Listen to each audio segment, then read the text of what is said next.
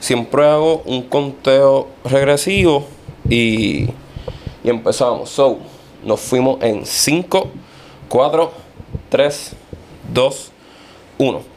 Zumba. Oye, dímelo familia, que es la que hay. Eh, ya ustedes saben quién les está hablando por aquí.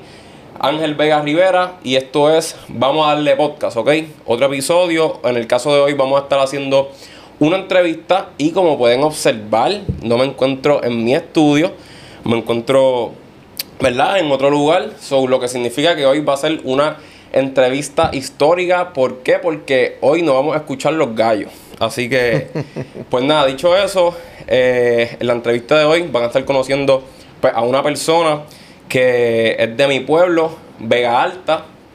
Eh, es el encargado de que yo esté siempre acicalado y creo que, no sé, he escuchado rumores de que somos primos, pero no sé, no sé cuán cierto sea eso, lo vamos a descubrir en el día de hoy.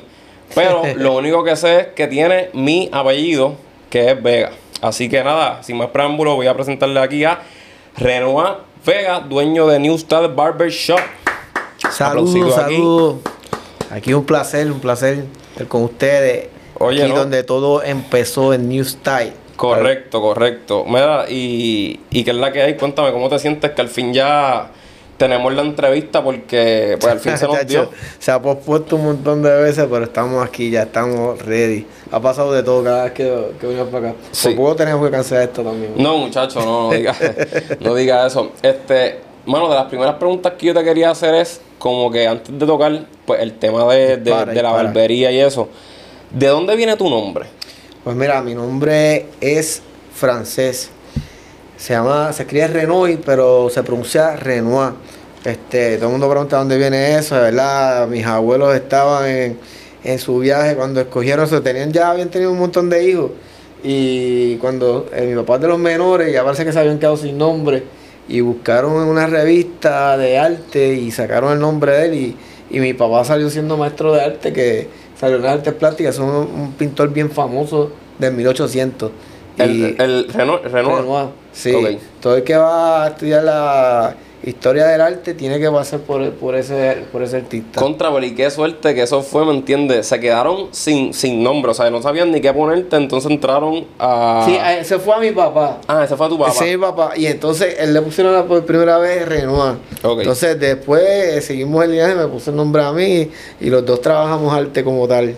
Y, y se escribe, o sea, se pronuncia Renoir y sí, no como es francés, pues se escribe Renoir, pero se pronuncia Renoir. Y todo el mundo piensa como que es un apodo que, que yo he tenido, que es cierto, no, pero es mi nombre real como tal. Ya, ya, ya. Es que a veces, pues como yo no sabía, yo decía, contra, ¿será que se pronuncia Renoir? O... No, es pero es Renoir. Se Renoir, escribe Renoir. Renoir y se pronuncia Renoir. Ok, so, dicho eso, eh, ¿cuándo fue? Porque desde que te conozco, pues por como que por el semblante y pues nada, creo que por tu persona siempre te he visto como una persona bastante determinada. So, tú, ¿cuándo fue que tú diste pie con bola, como uno dice acá, con la barbería? Pues mira, este, de verdad, verdad, todo fue como acomodándose, porque como yo trabajo siempre arte, este, bien pequeño trabajaba este, dibujando y pintando, pues salió para la época cuando yo estaba en intermedia, la moda de los signos de Nike y dibujitos y todo, y yo dije, pues como yo dibujo, y todo el mundo queríamos tener eso y no habían barberos que, que hicieran eso, pues yo lo había visto y, y con un depilador de cejas empecé a hacerle dibujo a, a todo el corillo y se sentaban conmigo en la, en la escuela a la hora de, del almuerzo con poquitas herramientas porque lo que tenía, para ese tiempo lo que venía era un cassette y una máquina de recortar y me, me compraron eso y con eso asesiné a todo el mundo por ahí, pero como, si, como dibujaba, pues le hacía los dibujos a todo el mundo y ahí pues me quedé recortando, pero en realidad fue dibujando que yo empecé. Y, pero me imagino que a principio te tuviste que tirar el par de lo que era, obligado. No, chacho, te, te digo, yo no sé ni cómo la gente se, se atrevía a sentarse ahí. Y eso era con un depilador que eso tenías que aguantar porque no es como la navaja de ahora que, que, que tumba un montón de cabello y tienes un trimmer. Sino que eso se hacía con un depilador y, y empezaba directamente ahí, porque bueno, ahí no existía ni Instagram, ni YouTube, ni, ni nada, ni un, un tutorial para tú hacer eh, esos dibujos, eso fue inventado. completamente. Y ese es de cero, de cero. Es parecido al depilador de, de las cejas. Que- Exactamente, ese depilador de cejas que yo usaba para los dibujos. Como era una navaja más pequeñita, con eso yo hacía siluetas completas, signos, las matitas de marihuana que se usaban ese tiempo. Ay, yo tengo un gran loco con eso, hasta el símbolo de antera, todos esos dibujos bien que yo ahora los veo como, como primitivos en la historia de, de, de- lo que se está haciendo ahora en la, en la barbería. Pero todo eso era sin, sin un libro, sino inventando de, de la nada, como tal. ¿Y cuándo entonces fue como que empezaste a hacer esos, esos símbolos o los signos, lo que sea? y líneas de, de todo tipo. Y como que me imagino que te fuiste enamorando del proceso, ¿me entiendes? Porque te gustaba, te gustaba lo que estabas haciendo. Pues terminé pues montando un, cuartito en, Lon- en Lon- en Londres donde estaba en mi casa y se convirtió poco a poco, sin yo darme cuenta, se convirtió en una barbería hasta que dije, bueno, yo voy a cobrar por los recortes, porque primero yo lo hacía de gratis practicando a todo el mundo ahí. Claro. Y hasta tenía que buscar la gente, pero después cuando llegaban, cosas, y si repíteme la línea, y ahí empecé a recortar y a, y a- y añadirle el fade. Y entonces pues empecé a recortar ahí hasta que la persona, una persona, yo con 15 años me ofreció trabajo en una barbería. Y ahí que, que era Manny, este, vine como un chamaquito de- entre medio de mis horarios libres en la, en la high. Era por la mañana, ese colegio estaba libre esa- por las mañanas y venía y recortaba aquí y me iba después para la escuela. Y así fue como que arranqué la barbería. Y en ese momento te diste cuenta como que, que eso realmente podía ser como que tu trabajo y tu profesión, o sea, lo que lo podías convertir en un negocio o todavía no tenías eso muy Todavía claro? no tenía esa visión montada. Solo estaba determinado como que quería hacer trabajo, quería proyectarlo y, todo el mundo pues buscándome. Yo veía como que un movimiento que no estaba ni, ni muy determinado porque ese tiempo no había una figura como, como es la, la barbería que, que era más clásica y, al yo traer después todo ese estilo con las líneas que empezamos a ver, pues fuimos como, como haciendo cuando yo digo, no, vamos a vamos a convertir esto como un movimiento y, y poco a poco cuando vengo a ver ya tenía una estructura que cuando se me, opor- se me presentó la oportunidad de tener la, la barbería, pues ya me conocían con los diseños y, y dos estilos. So, Y, y- y poco a poco vi ir creciendo la, barbe- la, la clientela sin buscarla. Claro, porque claro. era primero como que llegaba alguien, recomendación de voz, no había, no había nada de esto que la suerte que tiene ahora que, que, que hay tecnología de redes sociales, pues esto era de, bo- de boca en boca. Sí, sí, la- la- las famosas plataformas digitales. Y entonces, en, so, en ese proceso, fuiste creando como quien dice más bien tu, tu estilo, porque yo no sé si eso siempre ha existido dentro de la barbería, pero como que cada barbero que hace un recorte, pues le plasma a la persona un estilo que identifica, pues, la manera de recortar de- del barbero. Sí, pero esto fue un proceso bien largo porque al, ya cuando tú tienes primero, como empiezas con un talento, ¿verdad? Que uno empieza desarrollándose, pero llega un momento donde tú tienes que educarte y yo pues allá empecé a estudiar barbería, empecé a ir a seminarios y cuando yo vi pues el negocio, como estaba corriendo, pues ahí fue que uno se va enfiebrando, va, va comprando diferentes materiales, añadiendo diferentes técnicas, uno quiere aprenderlo todo. Y ese fue el caso mío, yo quería seguir aprendiendo y como no había una estructura en barbería como ahora que hay cursos de barbería y, y- y- y más cosas de, pues en ese tiempo yo quería traer color y quería traer highlight, pues no había este ese, ese no, no, no tenía esas clases de barbería, pues yo tenía que ir a, a ver shows de que eran de damas y yo veía, aprendía a usar esa, esas herramientas y las transformaba para barbería como tal. Oh, ok. Porque no habían seminarios directamente de barbería para color, para alisado. Pues yo cogía seminarios normales y los adaptaba después para las barberías. Tú sabes que yo, escuchando eso ahora, un pensamiento así loco, yo pensé que esto- eso ya siempre había existido, como que el formato, lo que me estás discutiendo ahora, que pues antes no había ese formato de ya sea con los colores, con los alisados, los tratamientos, los recortes, etcétera, como que todo, yo pensé que eso siempre existió. No, yo iba para los beauty shows de, de barbería aquí en Puerto Rico y primero pues lo que se tocaba de barbería eran unos coquitos bien pequeñitos que era barbería tradicional, el colegio, pero cuando fue cuando empecé a ir a que fui al beauty show, beauty show de New York y vi una plataforma de diferentes técnicas de barbería, que en ese tiempo fue para el, como para el 2003. Este, veo que trajeron las primeras máquinas inalámbricas, las compré, pero era, la idea era súper buena, pero no era una batería litio. Era como que pum, inalámbrico, ay, a los 12 minutos. Se colgaba, colgaba. Este, sin batería o perdía la fuerza y todo, pero había un concepto diferente que, me gustaba. Entonces, y, y vi unos shows que eran directamente de barbería. Y cuando vine aquí, yo tuve un tiempo con este proceso de, de barbero y, trabajo el arte, pues este me fui educando, aprendí cosas nuevas, estructuras nuevas y y la fui trabajando para barbería poco a poco. Y mediante ese proceso que estabas como que, pues nada, eh, como quien dice, averiguando, queriendo aprender cosas, tal vez buscando nuevos estilos, nunca, qué sé yo, nunca te tildaron como que, ah, este es un loco si estás usando, qué sé yo, un tinte o algo así, no sé. bien brutal. Cuando empecé a traer los alisados, que veían esta barbería haciendo cosas diferentes, decían, eh, eso es de loco, y quién está haciéndose eso y todo el mundo veía con el estilo como que diferente hasta que de momento cuando tú vienes a ver se fue como un virus, todas las barberías, todo el mundo empezó a trabajarlo.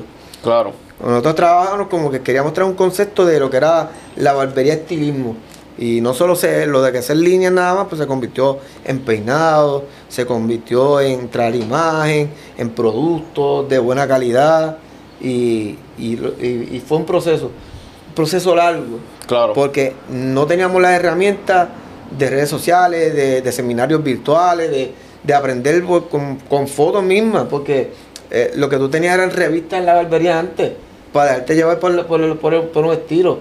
no es como ahora que tú te metes en Instagram y ves cosas nuevas, no, allí tú tenías una barbería que era nueva en la barbería, pero tal vez era una, una, una revista de cinco años atrás.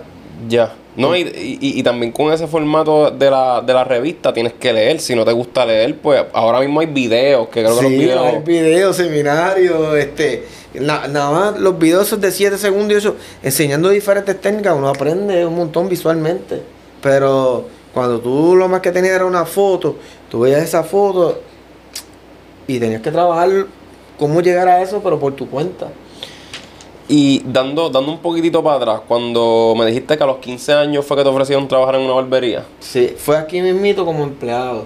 ¿Aquí mismo? Aquí mismo. El dueño era Manny Barbershop. Él, él, es el que está por... Creo que... Él tiene un, tuvo barbería por Santurce.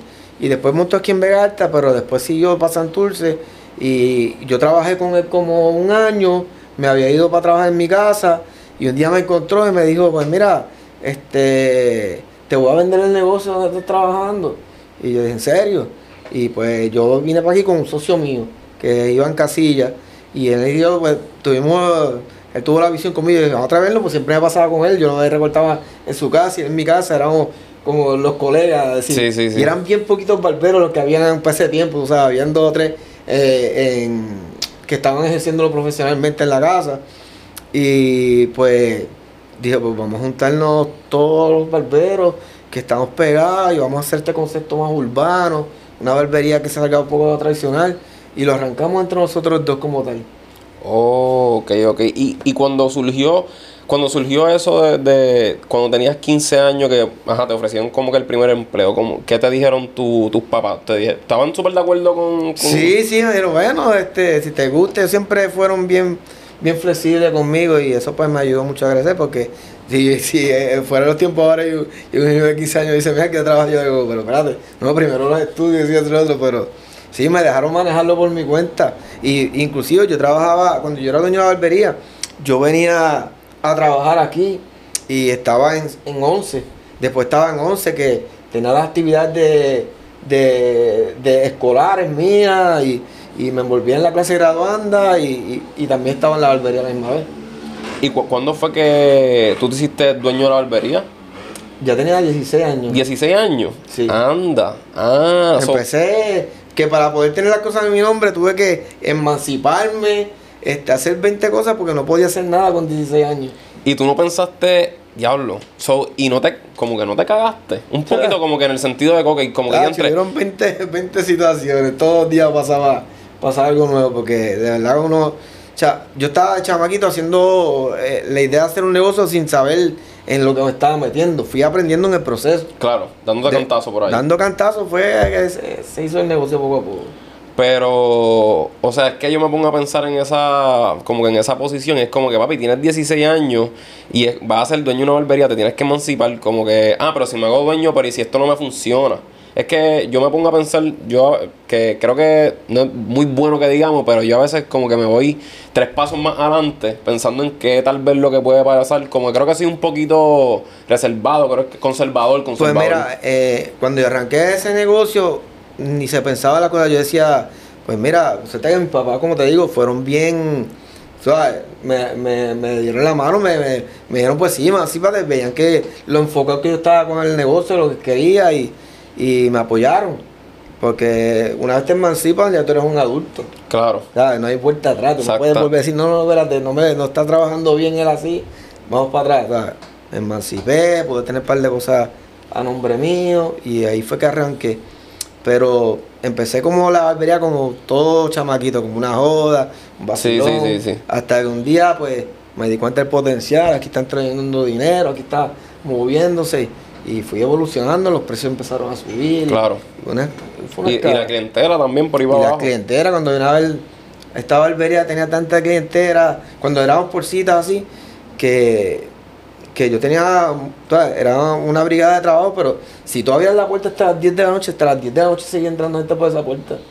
Y ahora mismo, yo recogiendo aquí que está cerrado, todavía es un spot que, gracias a Dios, pues yo traigo una persona que, que no tenga muchos clientes y llega aquí y empiezan, si los ven aquí, rápido empiezan a llegar y se atreven, pues dicen, oye, ya está aquí, es un, un- un spot que lleva tantos años. Bueno, antes que yo entrara aquí, ya esto era barbería hace 30 años antes de que yo llegara aquí. O sea que con, con lo que tengo aquí, pues estamos hablando que es, una, es un punto ya de, de hace mucho tiempo sí, reconocido, reconocido. reconocido. Y entonces, pues llega la gente y, y ven que, que ya aquí hay una, unas personas y de aquí han salido muchos, muchos buenos barberos. Y, wow, este, yéndome por la línea que mencionaste ahorita, esa, esa cuestión de recortar pues, en tu casa. Eso yo creo que es algo, creo que todo, todo barbero empieza como que en la marquesina de su casa. Sí, debería ser como, es como parte de, de- del crecimiento de, de una persona, lo que coge confianza, porque no es lo mismo recortar en tu casa, que tú ves lo que tú estás haciendo, hasta cuando tú te paras de- al lado de otros barberos que tienen más experiencia que tú, o, o otro- otras técnicas diferentes a ti, y se empieza a compartir, pues mucha gente, bueno, yo tengo gente que, que venía de trabajar y de recortar y tenía una clientela brutal, y cuando llegaban aquí para hacer el recorte de prueba, venían así con las manos nerviosas para recortar, porque no es lo mismo trabajar Sí, con, no lo mismo, con no es otros al lado, porque esto es, es, es- es muchas técnicas, mucha habilidad, todo el mundo tiene que, que aprenderlo poco a poco. Claro, ¿no? Y que, exacto, o sea, vienes al escenario como que tienes, ahora mismo, digo, ya, ya por lo menos esto de la pandemia ya cesó bastante, que ya pues las personas pueden entrar aquí y esperar, pero que antes me imagino que había más sillas todavía, o sea, imagínate la barbería llena, todo el mundo como que mirando para allá desesperado, tal vez esperando su recorte, más todos los barberos recortando, y tú como que con ese estrés de que, diantre, o sea, esto... Que esto tiene que quedar bien. Me- Sí, es como, como, como tú treparte en la tarima a hacer tu primera actuación tu, primer, tu primera canción si eres un artista, pues cuando tú estás en tarima ahí, ya todo el mundo empieza a mirar, ¿verdad? ¿Qué es lo que tú estás haciendo? ¿Le mete, no le mete? O sea, empiezan a hablar. Pero porque hay gente ¿sabes? tal que se reporta con otra persona, tal que está esperando. Cuando tú sales por esa puerta, ¿sabes? Es, es, es- es tu firma lo que está haciendo. Exactamente. Y, y tú, tú nunca tuviste como que una experiencia o alguien que conozca, obviamente no tienes que mencionar el nombre, pero que me- le hiciste un matarile a alguien. Pues claro, chacho. Yo. Todos pasamos por ese proceso. Para tú hacerte un monstruo esto, tienes que hacer recorte. Gente. eh, aquí hay historias que han pasado a mí y a otras personas que. Brutales. O sea, yo, yo he escuchado de gente que empieza un recorte por un lado y cuando va para el otro lado, con el nerviosismo despistado, está haciendo otro recorte en el otro lado. Y a diache. y cómo, y cómo tú interactúas con el cliente, es como que tú le dices, Acho, en verdad, en verdad te ves brutal. Como que en verdad te ves brutal o es como Tú tienes que tener una química y una conexión, pero más que nada la habilidad. La gente cuando vea tu trabajo y vea que, que, que tú estás desarrollado y que, porque es un desarrollo, porque los primeros recortes que hacer algo te cogía una hora y media, cuando tú vienes a ver ya tú lo tienes tan seteado que lo haces en 15 o 20 minutos, pues es una, conlleva una experiencia, ¿verdad? tú no vas a poder hacer eso en 20 minutos si no tienes un proceso de aprendizaje y práctica. Claro.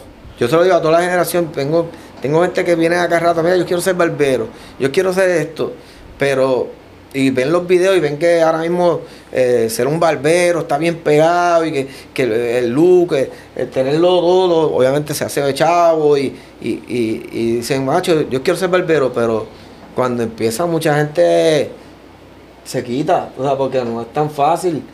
Una, aprender a recortar, que es bien, bien importante.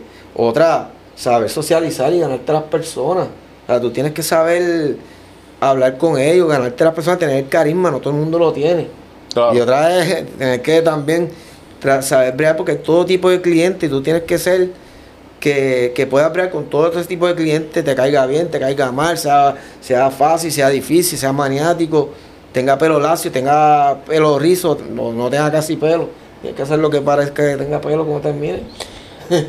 y, y hablándome de eso, como que qué cosa ustedes los barberos tienen que lidiar que tal vez el cliente no ve nunca. Ejemplo, yo diría que, papi, háblame de. O sea, yo los barberos que conozco, es siempre la barbería ha sido un trabajo de que llegaste tal vez a las 8 de la mañana o por las 7 y no comiste hasta las 4, hasta las 4 de la tarde. Porque Mira, te pegado. Esto ha sido bien sacrificado.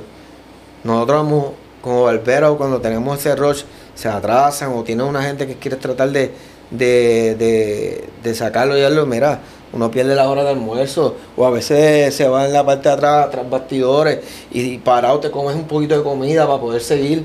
Sí, no, eh, esto es de mucho sacrificio. Ahora que, que uno se ha organizado y uno tiene una agenda, yo tengo una agenda digital y, y una aplicación, pues es mucho más fácil organizarse, pero cuando era por orden de llegada, que teníamos 25 sillas de espera, siete sillas de barbero llenas y, ese roche de la gente sentar en la parte de afuera, en el negocio al lado, todas las sillas llenas. Créeme que, no era fácil uno estar recortando y decir, mira, si no termina, si no vaciamos esa sala, no, no salimos hoy, saliendo a las 10 de la noche, 11 de la noche, tú sabes, es, sacrificado. Esta profesión tú tienes que estar listo para tener que aguantar. Para meterle, para meterle. No, y, y háblame de esos días que los más días, los sacrificados de ustedes es como la, la, industria de la comida. Si pensabas que ibas a ser barbero y no ibas a trabajar los 24, los 25, los 31, los días festivos, pues estás bien equivocado porque yo creo que esos son los días que... No, chavacha. Hay que sacrificar la agenda de, del barbero, sobre todo en, en los tiempos de Navidad. Todo el mundo ha hecho este party, este esto, que si esto, vamos a llegar aquí temprano, que sea esos son los días que tú ya estás de todos lados porque no tienes que cumplir con toda tu clientela. Sí, sí, sí. Si tú quieres tener tu clientela contenta, tienes que cumplir con ellos, organizarte, tenerlo. Pero esos días todo el mundo salía nuevo para la actividad y nosotros salíamos súper explotados, pero pues, para morir para arriba, fíjate. Sí, sí, sí, hecho no, es que me lo imagino, me lo imagino.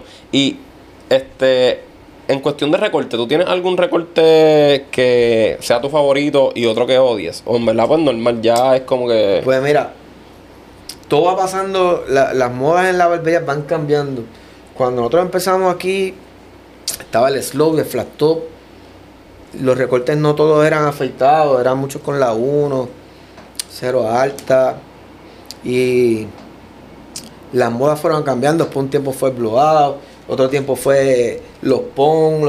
ahora mismo estamos esperando la, la moda de los risitos, está bien pegada cuando antes lo que hacíamos siempre todo el tiempo eran pelos parados, pues ahora tenemos que la gente que tiene pelo lacio quiere tener vueltita o una ondita en el cabello. Las modas van cambiando, pues sí hay un recorte favorito, el, favorito del barbero que ya tiene mucha clientela es el recorte, más fácil. Sí, sí, sí, sí, sí, sí. Y me imagino que yo me acuerdo una vez cuando estaba el, el farro, el que si la, la, la esa y mira, todo el mundo, pelo gizo, pelo lacio, pelo, este, cualquier tipo de cabello, quería ese, quería ese recorte. Y, pues lo mismo cuando, cuando en el 2000 estaba pegado Ricky Martin mismo, te, la gente la gente ahora te viene con una foto en el celular. Pero antes que cortaban una página y llegaban, mira, yo quiero este. Ah, venía con la foto de Ricky Martin, con, con, con los peinados de, con los highlights y, y, y, y esos blowers y todo. Y, la persona que no tenía casi ni pelo y tenía, te venían con una foto así.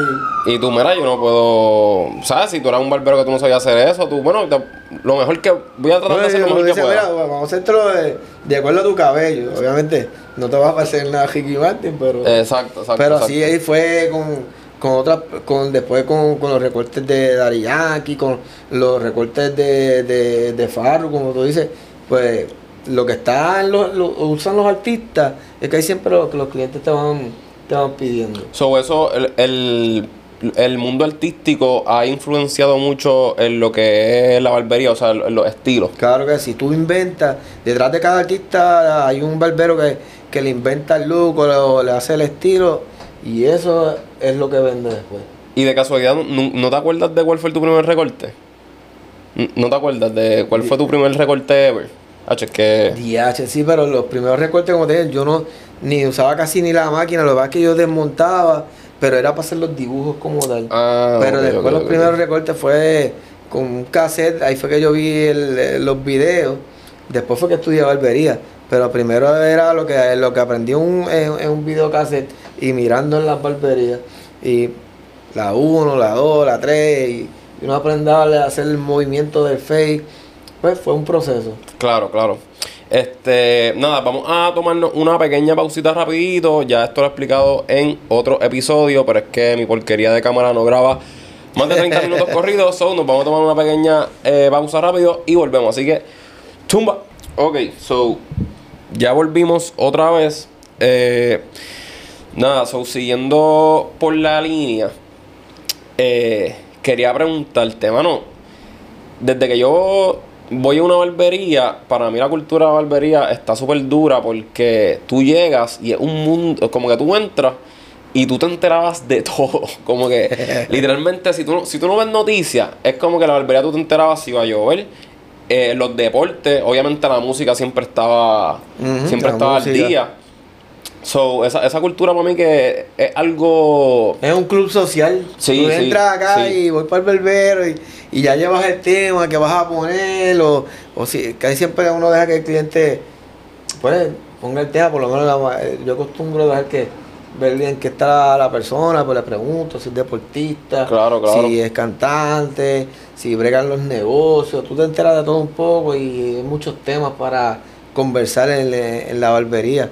Y se aprende porque Sí, sí, Tú sí. a veces no sabes de, de un tema y cuando llega la persona que trabaja en eso, pues tú le preguntas, ¿y cómo es eso? ¿Y qué trabaja? Y- No, y, ahí- hay que hacer la conexión. Y también pienso que si, ejemplo, le das la oportunidad a un cliente a que tal vez ponga una canción que te quiere enseñar, pues el cliente se siente parte, ¿me entiendes? No, se siente cómodo. Esa es la idea. eh, eh, Tú terminas haciéndote a, a- amigo de tus clientes porque llegan aquí y te comparten algo, empiezan a enseñarte, mira, la música o, o los deportes o te enteras de noticias. Y cuando tú vienes a ver, pues ya la tenemos montada y siempre, pues, como hay muchos barberos a la misma época, se forma como un. Siempre estamos bromeando. Claro, y claro. vacilando sobre algún tema. Y, Hacho, ¿no tienes, ¿no tienes como que un, un papelón que me puedas contar? O sea, me- tienen que haber pales. Pero no sé, como que un, un bad trip, porque yo como estoy en este viaje ahora de ser tito emprendedor y como que de hacer lo que te gusta, etcétera, pues siempre, pues uno tiene una expectativa de, de las cosas que uno quiere y cómo quiere que le salgan.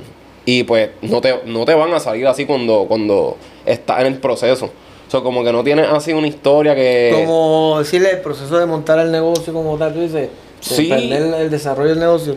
Pues mira, muchas veces tú lo trabajas inconscientemente. Tú, te, te metes a- tú buscas hacer el trabajo, ¿verdad? Pero hay estructuras que uno quiere ver cómo, cómo se desarrolla la, la imagen del negocio, um, cómo desarrollar la- las promociones del negocio, la visualización. Y cuando tú recortas y tienes el negocio también, pues no, no solo recortas, tienes que estar pendiente a, a todos los detalles de levantar un negocio. Claro. Y si quieres traer algo nuevo, pues te tienes que siempre salirte fuera para poder ver, ver como cliente qué es lo que, que estás haciendo tú. Claro. Si tú no tienes esa capacidad de hacer eso, pues no, no te das cuenta de muchos errores y estupideces que uno hace que a mitad de camino uno quisiera haberla bloqueado hasta antes. Claro. ¿entiendes? Pero uno tiene que estar todo el tiempo mirándose hasta afuera. Porque los negocios tienen que evolucionar todo el tiempo. O sea, tú no puedes. yo no- este negocio he remolado un montón de veces. No, yo me acuerdo cuando yo vine, esto no estaba. Hacho, no había nada. Bueno, No, esto no estaba así. cambiamos, pongo arte nuevo, ponemos rótulos nuevos, volvemos cambiamos colores las sillas. Ahora mismo son sillas oro, quizás si otro día pues las pongamos ¿De otro color? en otro color, en otro estilo, las cambiamos, vendo esta, pongo otra porque los negocios siempre tienen que dar tienen su toquecito cada cierto tiempo. Lo que tú me acabas de definir ahora mismo es estrés y ansiedad. porque literalmente, o sea, es que me lo imagino porque, mira, tú eres una. Tú, no sé, puede haber una persona que si es dueño de una barbería, ejemplo, yo me voy a poner yo de ejemplo, pues si estoy enfocado en los recortes, pero simplemente estoy enfocado en, en que mis recortes evolucionen, tú sabes, el estilo, todo, todo, todo, todo. Pero también te tienes que salir de afuera como dijiste y mirar, ok, que si el logo de la barbería, cómo está quedando, cómo está, cómo está el ambiente dentro de la barbería, se ve bien, se ve mal, que tengo que cambiar. ¿Qué música escogemos? Exacto, como que qué música este, añadir. Y fuera de eso, aparte, aparte de, pues tienes que también sacar tiempo para, para ti, tu tiempo social, con tus amistades, con tu familia, que Sí, los negocios no son fáciles y yo sé que en ningún campo lo son porque yo tengo gente que trabaja en negocios de comida y, y, y está brutal vende- cocinar, venderte, limpiar los trastes y después de eso estudiar libre ir a, a comprar alimentos para tener todo Sí, eso. la famosa compra. Sí, chacho, yo digo, tú sabes, eh, son chabones y como todo, pues tiene su negocio, eh, es un trabajo y tienes que llegar a, a- a producir. Así yo, sin barbero, me- no llegan a producir, pues sí, y trabajan extra, pues van a cobrar más. Y como es, es necesario claro, que tú le estés no solo recortando y, y enseñando el- un tipo de trabajo, tienes que trabajar tu imagen, tienes que trabajar tu ropa, tienes que trabajar, o sea, todo lo tienes que pensar. Igual que en un restaurante, el restaurante no es que sepa bueno la comida nada más, Sí, ese sí, plato sí, tiene que venir de una forma, una presentación bonita. claro. Aquí los detalles es lo mismo. Oye, y eso que acabaste de tocar, el tema ese de, de, de cómo, pues como un barbero se debe vestir, ¿me entiendes? Porque ustedes también están a la moda, no tan solo con los recortes, sino como con la ropita, Ujú. ¿entiendes? Como que te, te gusta también ese... Sí, no, acá siempre trabajamos con uniforme, obviamente, porque y más ahora que aquí se trabaja tanto color, Ok. highlights, tinte. Sí, sí, sí. Si venimos muy así calados, pues. Dañado, dañado la ropa. eh, he dañado ropa aquí buenísima. Pero a veces uno viene y dice, y trae una ropita y como quiera, o sea, se van a ajustar. Escrachado, escrachado. Dice, no, yo voy a trabajar con cuidado y viene a hacer una barbita, a poner un tintecito y, y dos o tres gotitas siempre se va a echar porque y cuando vienes a ver la camisa dañaste para siempre y sobre todo el bleach. El Diablo. bleach es lo más que daña la ropa. Pero el concepto de la presentación es bien importante, por eso es que siempre me gusta más el uniforme. Claro, porque nosotros, yo creo que todo el mundo es súper visual. O sea, no, no, o sea, todo el mundo es como que ve algo que atrae y es como, ok, pues me voy por aquí. Y después, pues, este, se, tal vez se orientan un poco más, ya sea lo que sea, por el servicio que estén ofreciendo. Pero, pero sí, que yo pienso también que el, la, la visualización, tú sabes, es súper importante. Eh, ya que tocamos ese tema, quería clarificar eso de que acabas de decir, que al momento de uno hacer un negocio, siempre se van a encontrar altas y bajas, porque la, la o sea, tengo muchos, tengo muchos panas que, y conozco personas que les gustaría empezar lo de ellos, eh, porque creo que ahora mismo hay una ola de tú, de tú mismo ser dueño de tu propio negocio, y realmente conlleva mucho sacrificio, pero que mano, que se tiren, porque al final del día, tú no vas, si no, si no lo haces, nunca te vas a quedar cuestionándote toda tu vida, como que, ay, si yo hubiese hecho esto. O sea, no, no- nunca vas a saber como que cómo te pudo haber ido, o tal vez el potencial que, que iban a alcanzar, ¿me entiendes? So, pienso que, que eso es sumamente importante. So, háganlo. Te quería preguntar, eso que me mencionaste ahorita, que quería que, que, que los oyentes y los que nos están viendo eh, se enteraran de eso, que ni yo sabía. Eh, esa experiencia que tuviste con, con Coyote, me dijiste. Ah, bueno, a través de la carrera, pues, he trabajado con, con varios artistas. Y cuando, cuando estaba lo de Club TV, que, que me fui retro, ¿verdad? De, de, el programa que era Club TV para, no me recuerdo para qué año era eso, pero era por el Coyote, entonces nos llamaban y yo tenía siempre a cargo todos los, todos los artistas para hacer los videos, brega con Sabileno, con Tego, con Dari Yankee. Pues, pero como digo, en esos tiempos tú no tenías redes, o sea, tú Claro. llegabas allá y me decían, ah, este es el hombre que llega para los videos, recortaba, peinaba.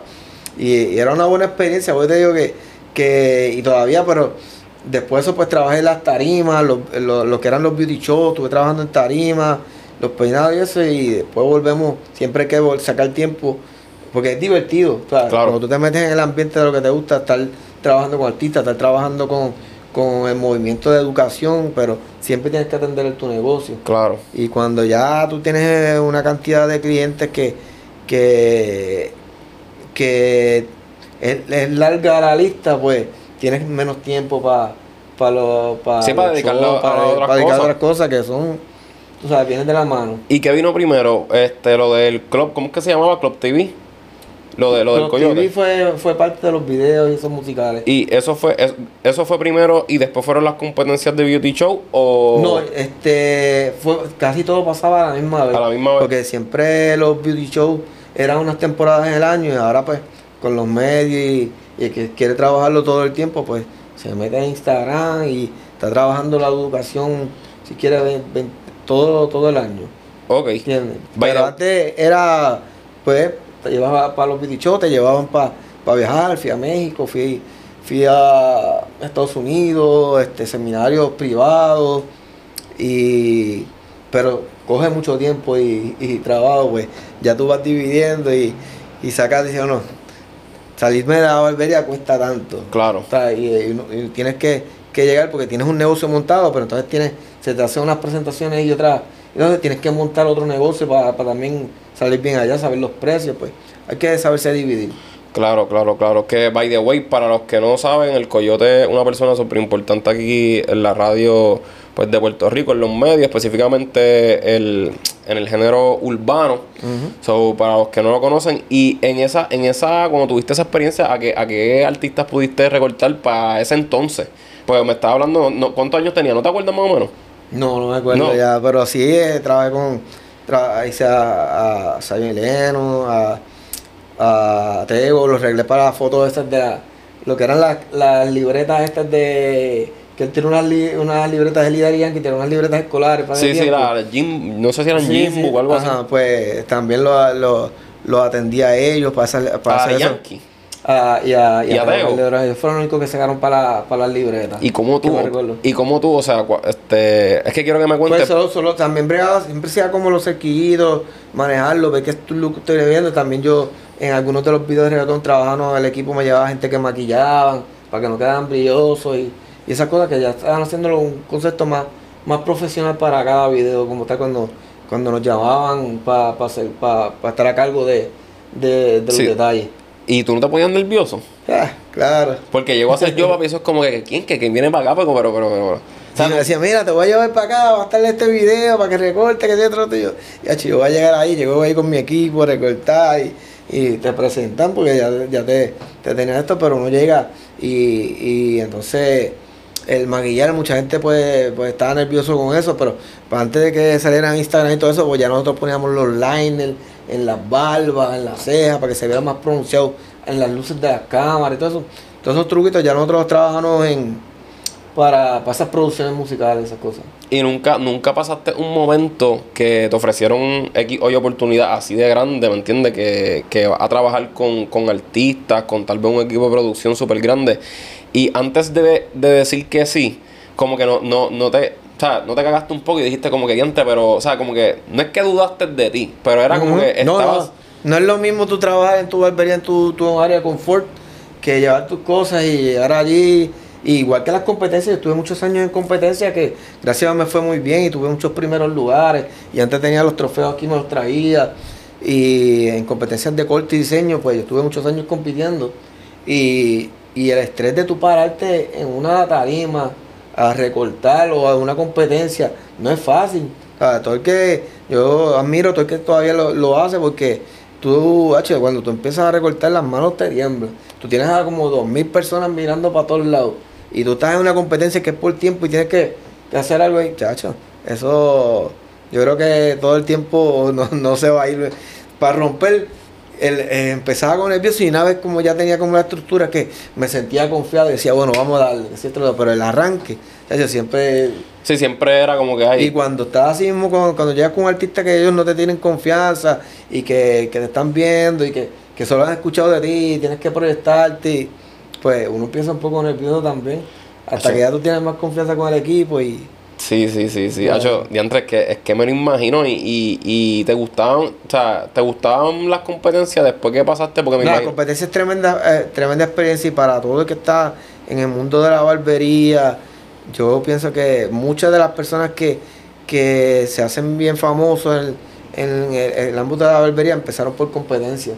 Y es muy, muy bueno para crecer. Tú aprendes, o sea, tú puedes ganar un trofeo, pero a la misma vez siempre vas a aprender en cada competencia. Sí que en realidad a toda persona que quiera comenzar esta profesión, pues le recomiendas que en algún momento se Cuando esté listo, que practique para las competencias. para las competencias. Claro que sí.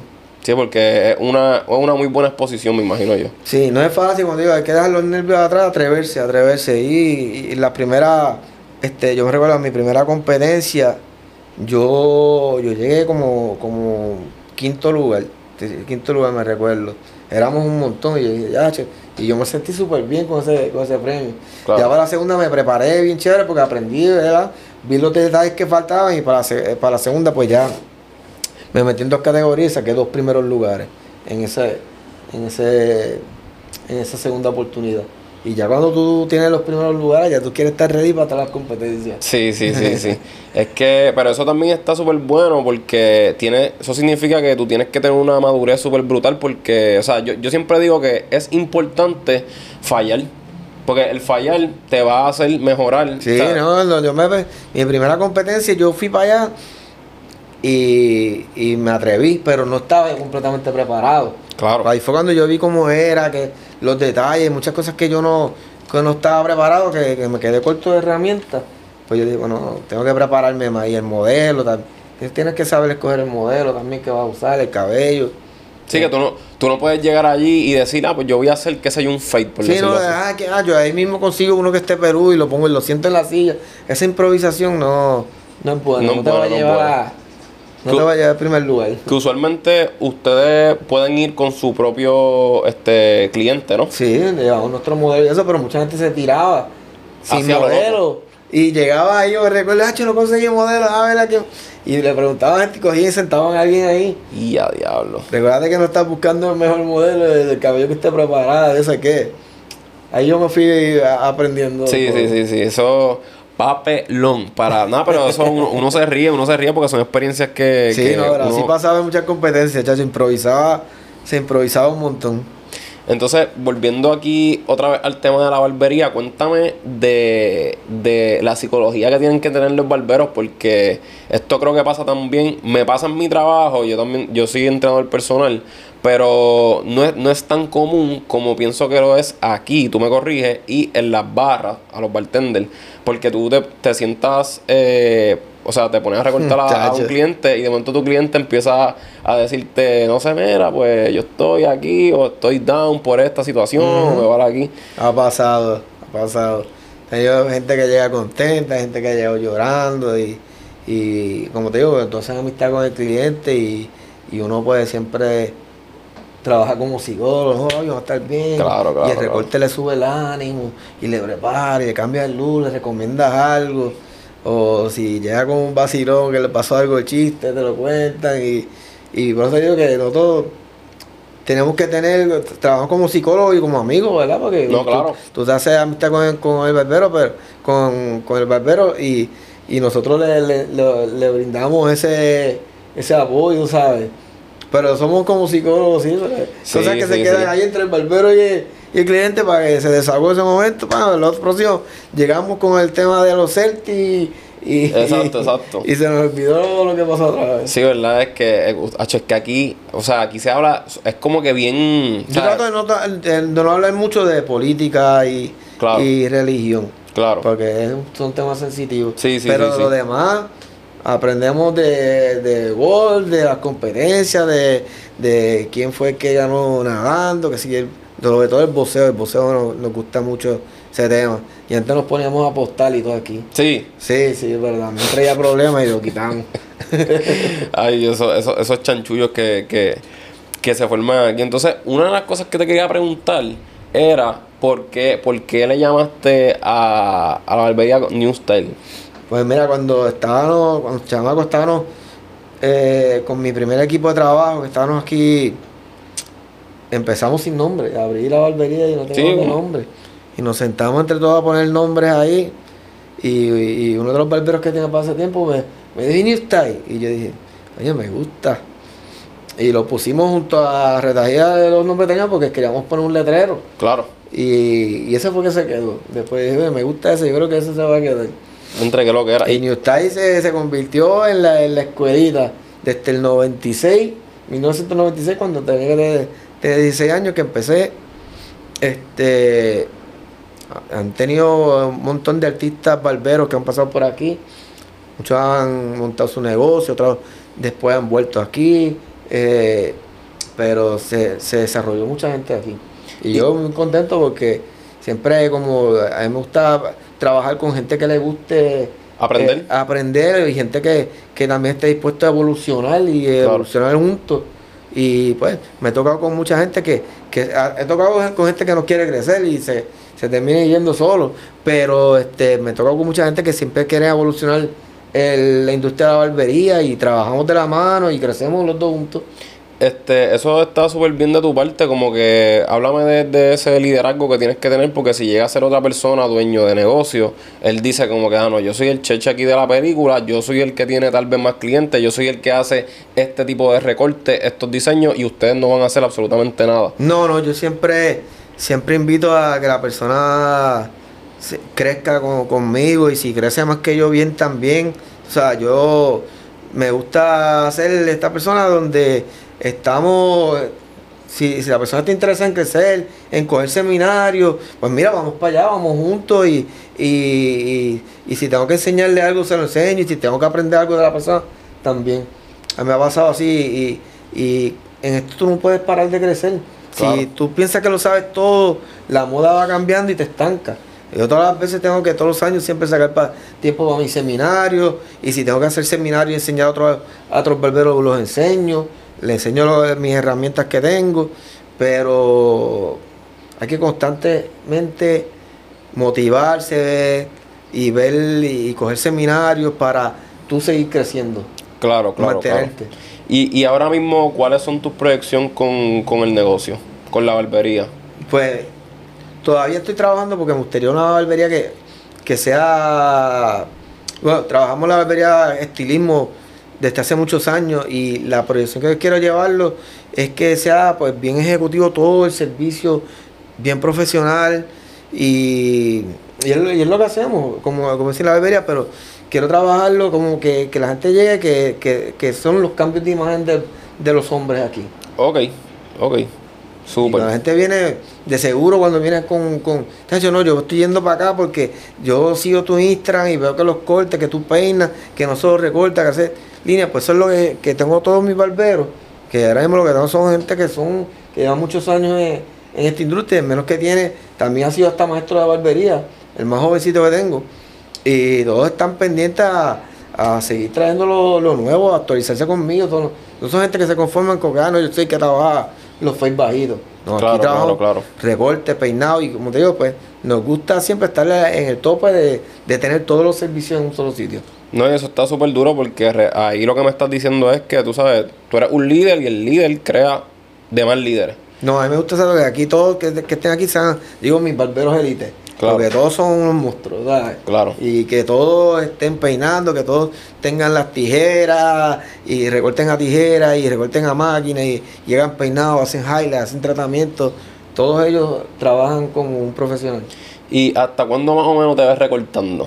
Pues eso no, No, lo todavía no lo sabe, todavía no hasta lo que sabe. hasta que el cuerpo lo, lo Hasta que el cuerpo lo aguante. Exactamente. Ah, duro, duro, duro. Porque esto es bien físico. tú Sí, lo ves, sí, tú sí, le das sí. la vuelta a la, a la silla. Como, bueno, el, el reloj te dice que, que hace a veces completo los 10.000 pasos recortando Ahí, ahí nada más. del día. No, y que si el Si sabía movimiento. hacer el cardio, si se... no, el, el movimiento de la muñeca, la espalda. Sí, no, por eso te digo, darle la vuelta y la espalda, la- sobre todo todos los barberos que van apareciendo después de la espalda. Fíjate, pues yo pensaba que ya tú estabas como que.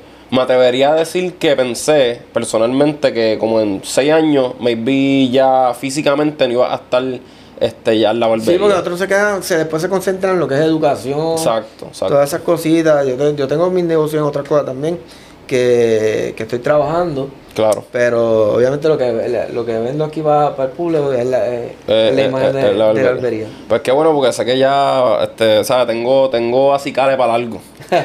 Este, Claro que sí. ya, ya estamos terminando. Quería hacerte una preguntita aquí rapidito, que es que no quería que se me olvidara. Ok, ¿qué le dirías a tu yo del pasado o qué, qué, qué tu yo de- del pasado le diría a tu yo del futuro? Ya lo dije mucho yo ahí, pero me entendiste, Ya, ¿verdad? vamos, el yo del pasado, el yo del futuro. Eh, exacto, ¿qué tú le dirías a tu, a tú mismo del pasado o qué, qué tú mismo del pasado le dirías a, a ti mismo en el presente? Pues mira, yo, yo le diría a mi yo del pasado, cuando tenía, que estaba siempre, trabajé muchos años por orden de llegada, que hubiese cambiado a cita este, hace muchos años, que me organizara y trabajara más con cita, pero en ese tiempo no habían aplicaciones que se hicieran y uno estar contestando el teléfono y brando con la libreta eh, es difícil. Sí, de- es de difícil, es difícil. No, antes, antes no era lo mismo, antes no era lo mismo. Sí, ¿sabes? sí. Porque Ahora, ahora mismo con una aplicación pues te sirve como una secretaria. Claro. Pero antes la gente tenía que coger sus llamadas, su agenda y estar apuntando y eso coge mucho tiempo. claro. So, antes de irnos, ¿cuánto, ¿cuántos añitos llevas ya aquí? Bueno, desde el 96. Del 96, Sí, para. ¿cuánto es eso? Y estamos 2006, en- y 2016. estamos en el 2022. son un 22. montón de. So, en el 2026 cumples 30 años. 30 años aquí. Wow, wow, wow, wow. Bueno, nada, ahí lo tienen familia, Renoir Vega. eh, la barbería está aquí en Vega Alta, en el pueblo de Vega Alta, New Style Barber Shop, este, redes sociales. Re Renoido Barber, lo pueden conseguir. Renoir de Barber, En lo voy a poner por ahí, lo pueden buscar en Instagram, Facebook también. Y en Facebook. Ah, pues ya está. Ahí lo tienen. Este, nada, mano. Yo personalmente, yo te felicito un montón porque sé que tener un negocio no es fácil. Y no, hemos, ah, no, no hablamos mucho pues, de, los- de las cosas que uno tiene que enfrentar de negocio, pero ¿me entiendes? Se va la luz, que si los huracanes, este, la pandemia, son muchos retos, Sí, pero... a- hay que adaptarse a todos estos retos aquí. eh, No es fácil en una isla tropical. Exactamente, no es fácil, pero lo importante es adaptarse y seguirlo. Así que recuerden eh, suscribirse a este canal. Ángel Vega Rivera, denle a la campanita para cada vez que yo suba un contenido les salga la notificación. Y me pueden seguir también por la red social eh, Instagram, que es la que tengo ahí explotada, Ángel Vega FT. Así que nada, nos vemos en el próximo episodio y zumba. Eso es súper duro. No, pues yo no. Sí, ¿te gustó? ¿Te gustó? Sí.